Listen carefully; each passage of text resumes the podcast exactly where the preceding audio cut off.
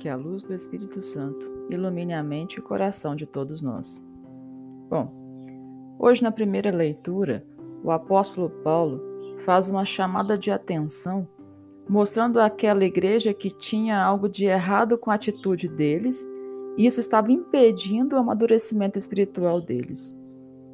Paulo queria que eles entendessem que ele tinha muitas coisas espirituais grandiosas para ensinar e fazê-los experienciar, mas ao invés disso, tinha que perder tempo resolvendo rixinhas e picuinhas que estavam se espalhando no meio deles. É como se ele dissesse assim: Gente, abre o olho.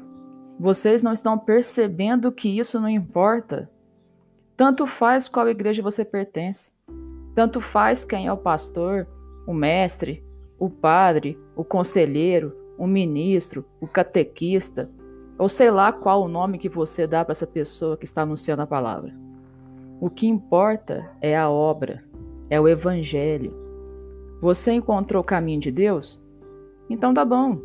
O importante é encontrar o caminho e não a pessoa que te ensinou a caminhar. E ele ainda diz: Não estás procedendo como pessoas simplesmente carnais? Essa frase nos lembra a leitura de ontem, porque se minhas atitudes e ações ainda não mudaram, quer dizer que o meu pensamento ainda não é o de Cristo. A leitura termina nos lembrando que quem é importante é aquele que faz crescer, que é Deus. Diante disso, minha pergunta para hoje é: com o que eu tenho perdido tempo? Quais são as rixas e picuinhas que eu tenho arrastado por tanto tempo no meu trabalho, na minha família e até mesmo na vida dos outros? O que não tem permitido que eu cresça na vida espiritual? Por que eu ainda ajo pelos meus impulsos e não pela ação do Espírito Santo?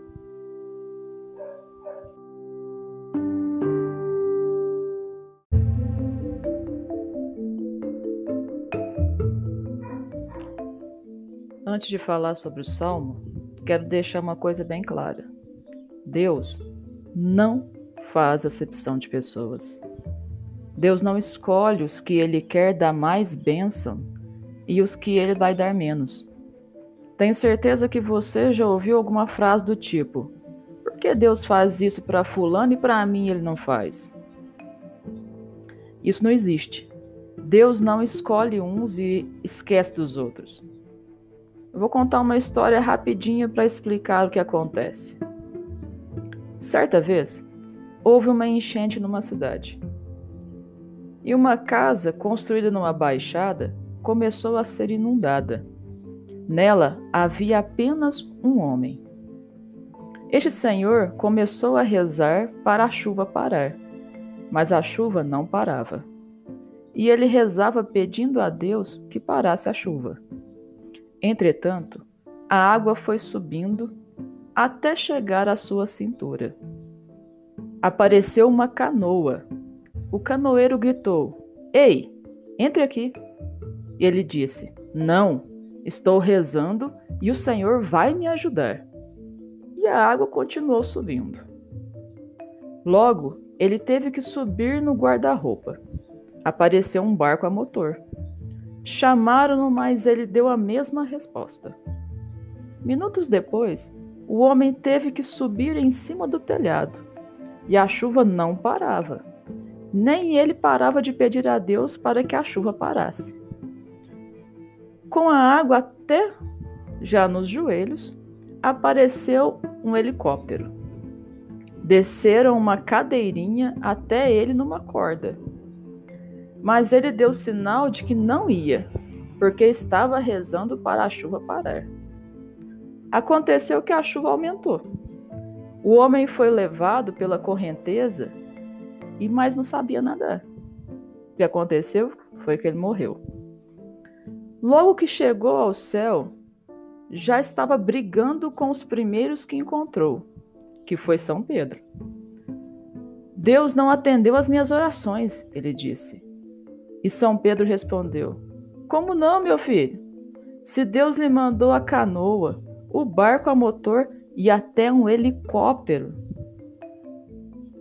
Moral da história: Quem decide se vai ver ou não a presença de Deus em tudo sou eu. Se eu for dócil à ação do Espírito Santo, eu verei que Deus age em tudo. Mas se eu me fechar à sua ação, eu não consigo ver que Deus está presente em todos os momentos da minha vida. Nós somos diferentes, nossas vidas são diferentes, mas Deus está na minha vida e na sua vida na mesma intensidade. Nós só precisamos ter o coração aberto para perceber Sua presença. Bom, depois dessa introdução, vamos ao Salmo. Nele, três frases me chamaram a atenção. Feliz o povo que o Senhor escolheu por sua herança. Ele se inclina para olhar todos os homens. Ele formou o coração de cada um e por todos os seus atos se interessa. Bom, nesses versículos a gente vê que Deus se inclina, e ele se inclinar significa que ele se aproxima de nós. E ele se aproxima porque se interessa pela minha vida e pela sua vida. E essa aproximação de Deus é o que gera a felicidade. Aí eu faço uma outra pergunta. Se Deus está na minha vida, o que me impede de ser feliz hoje?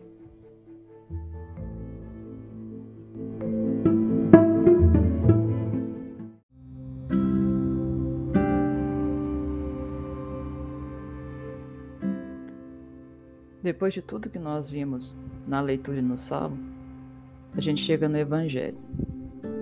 E o Evangelho de hoje fala de cura. Jesus punha as mãos em cada um deles e os curava. Então, diante dessa palavra, né, de cura, eu te convido a fazer uma oração comigo. Feche os olhos, respire fundo Repete comigo. Jesus, coloca tua mão sobre mim e cura-me. O Senhor sabe quais são as minhas doenças, sejam físicas, emocionais, espirituais. O Senhor me conhece melhor do que eu mesmo me conheço. Por isso, eu vos peço, sonda meu coração e cura. Cura de toda a mágoa e dores que nele existe. Sonda a minha mente e cura. Cura de todo pensamento ruim e doentio. Sonda a minha alma e cura.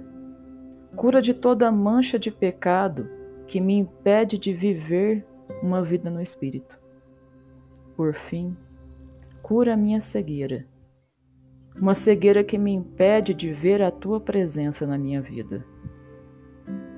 Cura-me, Senhor. Amém.